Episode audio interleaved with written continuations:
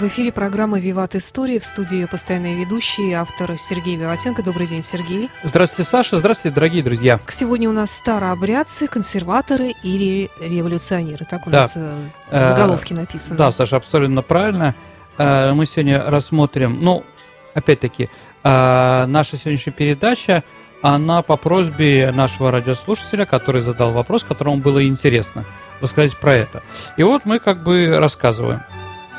Действительно, дорогие друзья, я сразу хочу сказать, я хочу извиниться, если я неправильно назову что-то, неправильно скажу какой-то термин или какую-то ерунду, по мнению старообрядцев-раскольников, да, потому что я, конечно, не старообрядец, но уважаю их, э, да, поэтому, ну, извините. Э, значит, э, вообще, ну, какие у нас ассоциации со старообрядцами, Саша? Ну, крестится не тремя пальцами, ну, перстами, да, а двумя. Да, да. Такие угу. люди, которые ведут а такой исконный образ жизни, консерваторы, конечно. Консерваторы. Как ну, дорогие друзья, действительно, у нас есть такой, э, скажем так, есть э, штамп, может быть, который э, старобрядцы их его как бы да и не оспаривают и не спорят с этим, что это люди очень крайне, значит, крайне консервативные, которые не идут, скажем так, на взаимоотношения с миром после тех событий, которые произошли и там, да, и прочее, прочее, прочее. Ну, на самом деле это не совсем так. Я попытаюсь сегодня объяснить. Итак, э, действительно, старообрядчество, у нас этот термин произошел, э, э, появился во время раскола Русской Православной Церкви, да? Что такое старообрядчество? Это совокупность религиозных учений и организаций в Русской Православной Церкви, которые не были не согласны с реформами Никона. Помните, патриарх Никон, мы говорили про эти реформы. Итак, это произошло в 1500 э, в 1680, э, господи, 53 году. А что же им так не понравилось в реформах? А, ну, вообще, да, если мы посмотрим, что же пытался Никон, э, как бы, Никон, в принципе, по идее, хотел реальных вещей. Каких? То, что за то время, которое русские стали христианами, а уже прошло 7 веков, и с переписью, переписью книга в разных углах нашей большой необъятной страны скажем так, по-разному стали, скажем так, молиться Богу, да, а, в каких-то двумя писаниями, в каких-то тремя, где-то одни слова говорили. И, в общем, главное было сделать так, чтобы все подвести под общий а, фундамент. Это с одной стороны.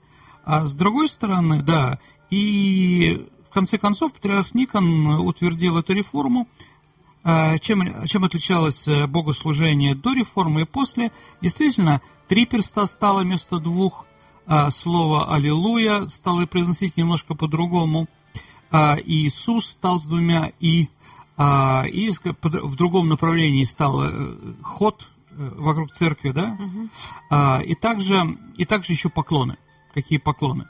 Но, с одной стороны, может быть, это кому-то и смешно, но с другой стороны, люди были не согласны. А почему, да, вот почему именно так? Приняли. Да? Некоторые историки считают, что это был, еще раз, дорогие друзья, 1653 год, э, год до э, Переславской Рады, а на Украине как раз э, богослужение проходило тремя перстами, там как раз шли противоположное направление крестный ход и прочее, прочее. В общем, скажем так, для того, чтобы украинцам, которые должны были к нам присоединиться в начале января следующего года на Переславской Раде, было комфортно, мы провели эту реформу и раскололи русский скажем, русский мир. А украинцев тогда, которые присоединялось, было от силы где-то 600 тысяч человек, ну, на самом деле, наверное, меньше, а в, в, на Руси жил тогда 19 миллионов, и вот в 19 миллионов прошла раскола гражданская война. Потому что многие не хотели. Э, еще раз, душу ломать, это очень тяжело. Люди во что-то верили. И говорить, дорогие друзья, что это были малограмотные люди, которые вот по каким-то крайне для нас непонятным вещам прошли. Нет, на самом деле это было все очень серьезно, и люди, которые уступали против реформ, они были очень грамотные. И Протопоп Авакум, и Боярина Морозова, и Неронов там, и другие. А руководитель так называемого раскола, они были очень грамотными людьми. Ну, еще об этом поговорим. А некоторый современный, один современный историк, который занимается расколом, он доказал, что требования требования раскольников, требования раскольников э, насчет двоеперстия и прочее э, были справедливы, потому что э, Никон говорил, что давайте вернемся к тому, как мы начали молиться в X веке, да, в 987 году. И вот наши историки доказали, что как раз было двое перстия. Да, и ход был в том направлении и прочее. А, то есть, оказывается, более грамотные раскольники проиграли менее грамотному протоп, э, патриарху Никону. А, и вот начались эти ужасы, да, помните, Хованщина, а, самосожжение в большом количестве. В 1682 году произошла трагедия, протопоп Авакум был сожжен а, в Пустозерске. Это сейчас на реке Печоры, на границе Ненецкого, ой, Ненецкого автономного округа и Коми, и Республики Коми. Туда. Да, действительно, трагедия была очень большая. Была очень большая, и действительно часть населения вынуждена была после этого снять с своих мест и уйти куда подальше. Да? А, уходили в Поморье, там очень сильные старобряческие вещи, в Сибири, на Урале, да.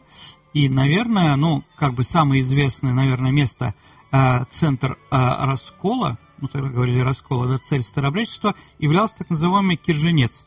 Кирженец, дорогие друзья, это, э, скажем так, нынешняя Нижегородская область на границе с Вяткой. То есть это далеко, вот Вятка, Коми, вот, скажем так, очень лесной таежный массив э, на северо-востоке э, европейской, восточноевропейской равнины. И как писал поэт Клюев, ну, это друг Есенина, помните, да? Он тоже все время с бородой ходил, вроде тоже старобрез был. Он писал а, скажем так, э, да, ну, немножко не так, а, Кирженец, да, а, скажем так, поэтому фамилия Коржаков и Киржаков, дорогие друзья, да, Коржаков, если вы помните еще такого, да, типа политик-охранник Ельцина, да, Александр Анатольевич Киржаков является футболистом сборной России, надеюсь, еще является, и является, да, по контракту футболистом нашего клуба «Зенит». А вот у них фамилия, кажется, Раскольничий. Я спрашивал Александра Киржакова, он как бы у нас учился в Жиконе, я у него спрашивал, а вообще откуда фамилия? Он на, самом деле ответил уклончиво, да? У него еще дедушка Рафаил был, да? То есть такое тоже старообрядческое имя. Я говорю, откуда? Он сказал, что типа у них был хороший э, священник, как говорил его папа Анатолий Рафаилович, да, священник был а, хороший в деревне. И вот когда родился а, дедушка у Киржакова, решили назвать честь а, этого самого мана, э, папа, а, как бы сразу задаю вопрос, а священник-то был какой? Старообрядческий или э, Русской Православной Церкви Московского Патриархата? А вот такой вопрос, а, скажем так, уклончиво, Александр не знает. Угу. Вот, вполне возможно, что тоже фамилия у него, конечно, да. Когда мы знаем фамилию Киржаков, мы должны понимать, что это фамилия Раскольников, да, старообрядцев. А вообще, конечно, для нас, для символ, да, вот этой борьбы в конце 17 века раскольников за свою душу э, с властью, да, он, конечно, был очень достаточно революционный. С одной стороны, действительно, люди, которые боролись с властью любыми методами, да, отказывались с этой властью э, сотрудничать. Им было легче умереть, да, чем, э, скажем так, согласиться на какие-то вещи, с чем они были не согласны. И вот поэт Клюев сравнивал Раскольников не случайно, дорогие друзья, как раз, да, с Владимиром Лениным. У него есть такие, такие стихи, послушайте немножко, да? Есть в Ленине киржатский дух, игуменский окрик в декретах, как будто истоки наших разрух он ищет в поморских ответах. Поморские ответы, дорогие друзья, это, э, скажем так, памятник русской литературы, памятник русской философии, это, скажем так, требования, э, скажем так, или, скажем, когда Русская Православная Церковь поставила вопросы, чем, э, что не нравится старобрядцам, да, и они ответили как раз в это в поморских Э, в поморских ответах очень профессиональное, очень профессиональное современное научное произведение конца 17 века, в котором они доказывают, например, даже, что на те документы, которые Русская Православная Церковь ссылается, они не настоящие. Действительно, мы уже точно знаем, что некоторые являются фальсификацией. Сто процентов. Вот. Или почитать «Житие протокопа Вакума». Действительно, дорогие друзья, почитайте, это очень интересно. На самом деле человек – находясь 4 года а, в яме, которую вырыли а, в вечной мерзлоте, он ждал своей смерти вот в этом Пустозерске, да, в ту, Ненецкой тундре, да, и там писал как раз свое житие. Очень интересно. И написано бойким русским языком, таким вот предлитературным, нашим современным. Почитайте, очень интересно, очень интересно.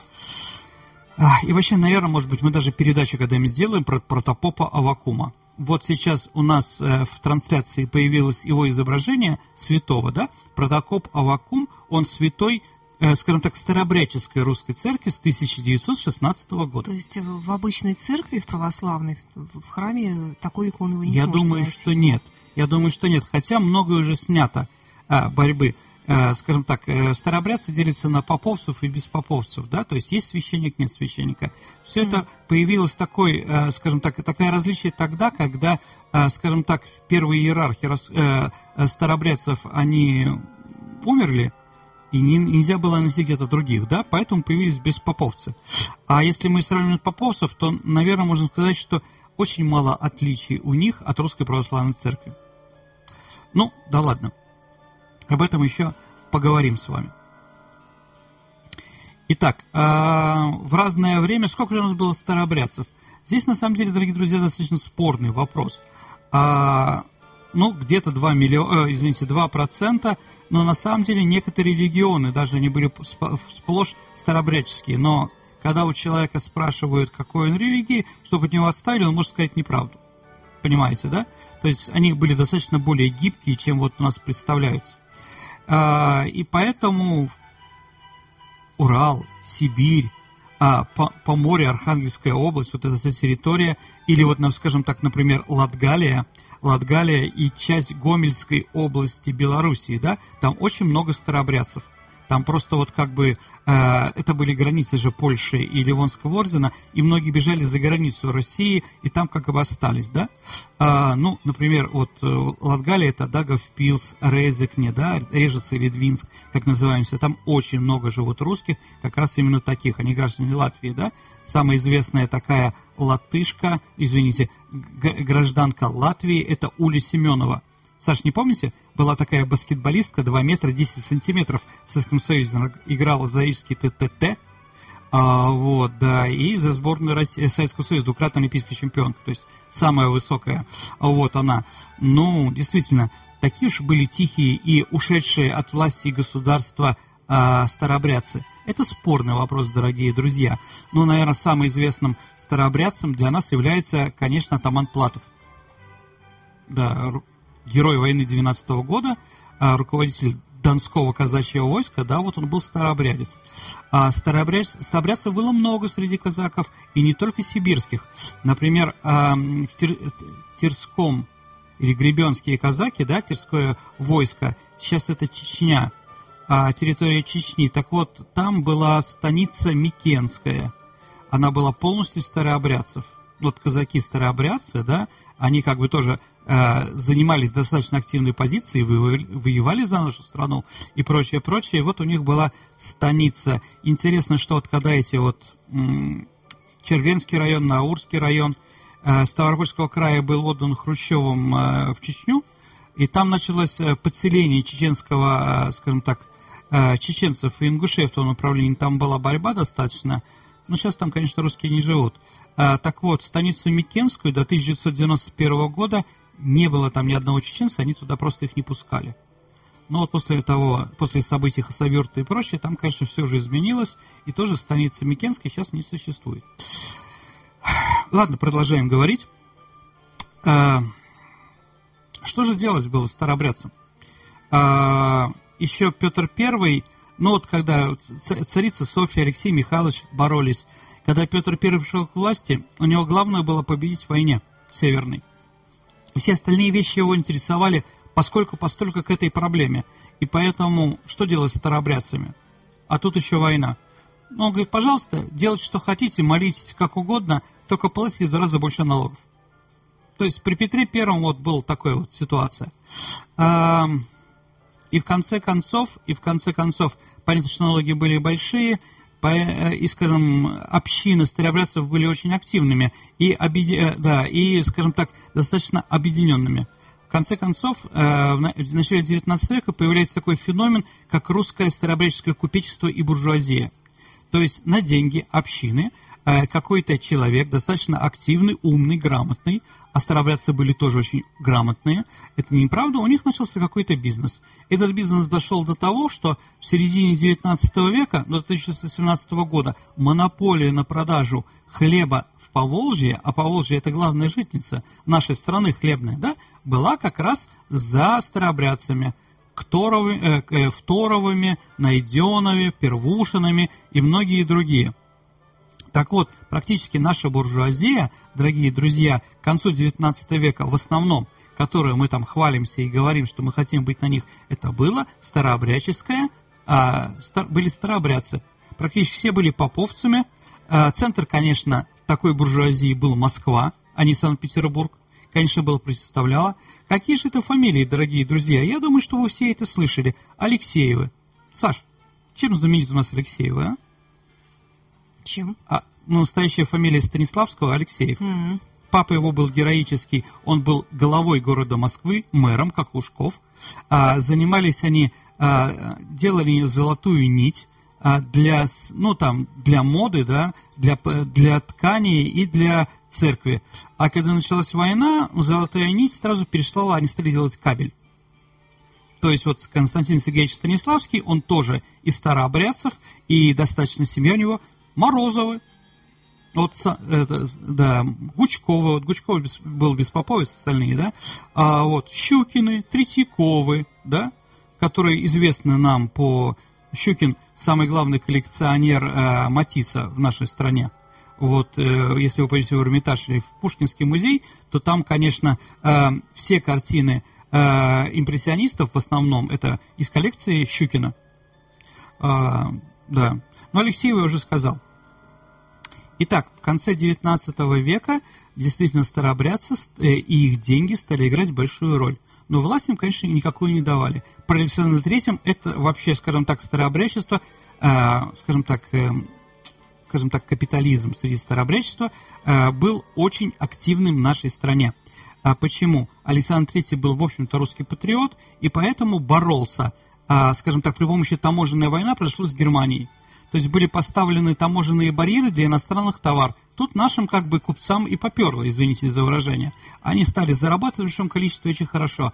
Но пришел к власти Витте, который стал министром финансов. Он понимал, что как бы э, хорошо не относиться к русскому капиталу, но его практически нет да, в нашей стране, мало. Поэтому он открыл двери для иностранного капитала, что, конечно же, старообрядцам не, начало, э, не нравилось. А, в Москве в меньшей степени это было заметно, в Питере, конечно, больше. Все наши заводы, которые в нашем городе были, они были, дорогие друзья, или государственные, как Путиловский завод, Обуховский завод, там Адмиралтейский и прочее, или как раз иностранцев, завод Нобель, завод, я не знаю, там Галь, э, Гальский, ну там Сен-Гален, там и другие, там русский дизель и прочее, прочее, прочее. В Москве же, а Москва же стала центром оппозиции, к, э, э, скажем так, к реформам Витте. Потому что Витте они всегда обвинили за связь с еврейским капиталом. Действительно, он был женат на еврейке и был очень активных э, связей с банкирским домом Ротштейна. А, вот. И поэтому они получали определенные плюсы в борьбе с нашей буржуазией, то есть с старобреческой буржуазией.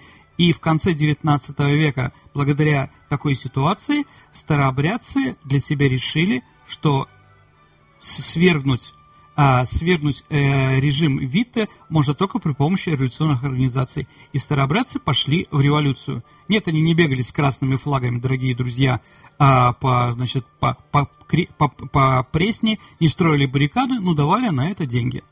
То есть у нашей буржуазии можно было получить на любые, э, любые радикальные организации, которые были против царя-батюшки и его экономической и политической политики. Например, конечно, Сава Мамонтов. Ой, Сава Морозов, извините, да? Как вы знаете, э, с ним вошел на связь э, такой большевик, как Красин, и Мамонтов давал громадные деньги большевикам. Понятно, на что он давал, да? На то, чтобы его потом экспроприировали – Э, как вы знаете, Мамонтов закончил трагически, он застрелился на юге Франции после этой ситуации, и непонятно, убили его или, скажем так, революционеры, или действительно он покончил жизнь. Почему? Потому что революционеры не дали ему никакого другой альтернативы. Также Шмидт. А, во время революции пятого года главным, э, главным центром борьбы борьбы в Москве были как раз те заводы, которые хозяева были старобрядцы.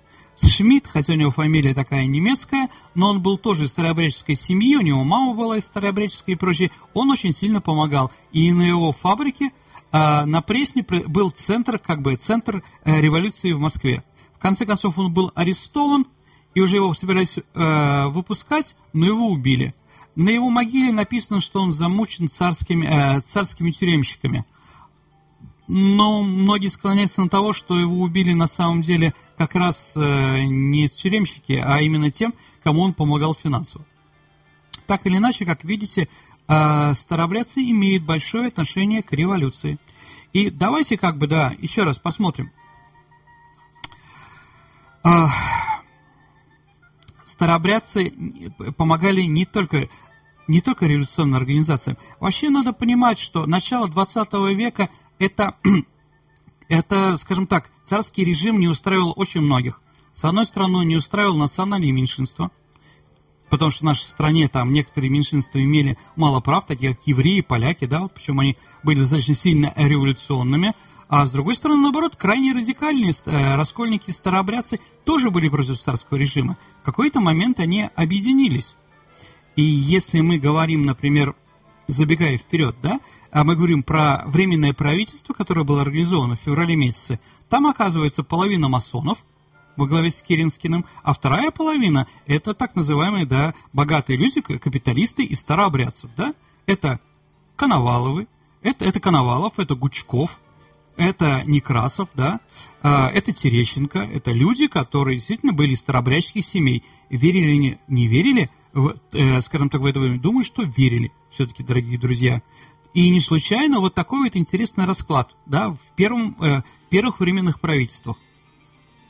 Итак, революция закончилась с тем, что, ну, как бы мы, если революция закончилась победой царизма, да, но 17 апреля 1905 года а, царь подписал закон о веротерпимости. То есть старообрядцам разрешалось строить церкви, они были легализованы, да? И как бы считается, что это спустило немножко пар. Но это только на первый взгляд. Все равно понятно, скажем так, уже, скажем так, раскол был до такой степени, извините, да, за тавтологию, а раскол был такой степени между, э, между властью царя-батюшки и Русской Православной Церкви и Старообрядческой Церкви, что уже как бы никакого мира просто не существовало хорошо или плохо. Но да, некоторые историки считают, что Николай во время войны он как бы одумался и пытался делать шаги в сторону русской буржуазии и старообрядцев. Но во время войны такие реформы были просто невозможны. Так или иначе, действительно, э, действительно февральская революция закончилась для э, русского царя, ну, трагедией свержением. Кстати, дорогие друзья, а Среди историков такой ходит, а почему Николая II, Саша, вам тоже вопрос такой, а почему Николая II сослали в Тобольск? Ну, вы знаете, что он находился в царской, э, э, находился э, арестованный в царско-сельском дворце, а потом взяли его отправили в Тобольск. А потому некоторые считают, что как раз эта территория старообрядцев. Челябинская область, э, Екатеринбургская, да, Тюмень, там в основном как раз живут эти самые киржаки. То есть э, считалось, что если вдруг в каком-то э, в каком-то месте за царя могут вступиться народ, ну, многие-то были верили, многие были монархисты, что там, на Урале, этого никогда не произойдет, потому что там раскольники. Ну, тоже вот достаточно интересно, да? Вот, говорить... Да, но после прихода к власти большевиков это эстетические вещи, понятно, что раскольникам не повезло. Что бы они ни делали хорошего, да, как Щукин и Третьяков, Третьяковы, которые открыли Третьяковскую галерею, практически они все вынуждены были эмигрировать. Да, Щукины сейчас живут во Франции и прочее.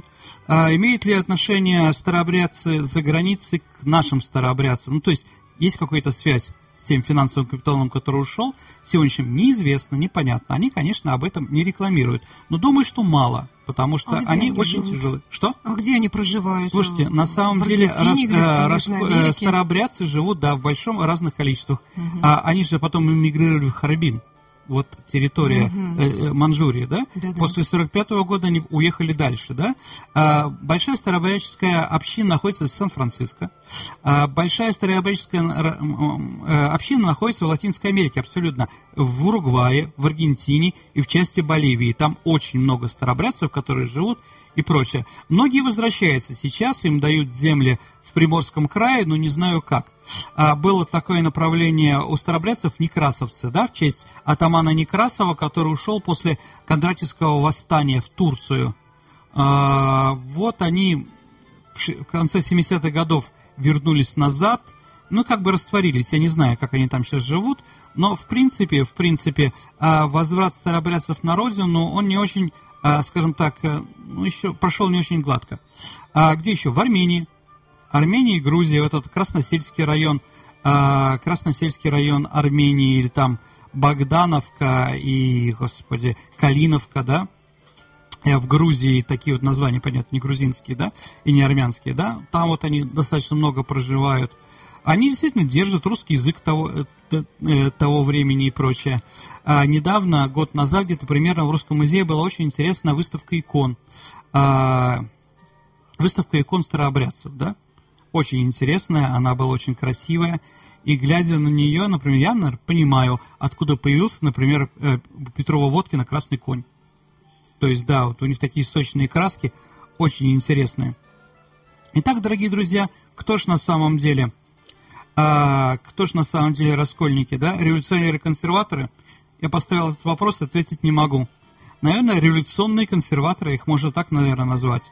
Но и последнее, наверное, надо сказать о взаимоотношении сейчас Русской Православной Церкви а, с раскольниками. А, в 1971 году а, РПЦ приняла решение об упразднении так называемых клятв, да? где, ну, это специальные законы, которые клеймили, а, клеймили старообрядцев. Да, с этого момента нет. А, в принципе, э, религия, в смысле, э, руководство старообрядцев общается по некоторым вопросам э, с Русской Православной Церковью. Но сказать, что она общается активно, я бы не стал.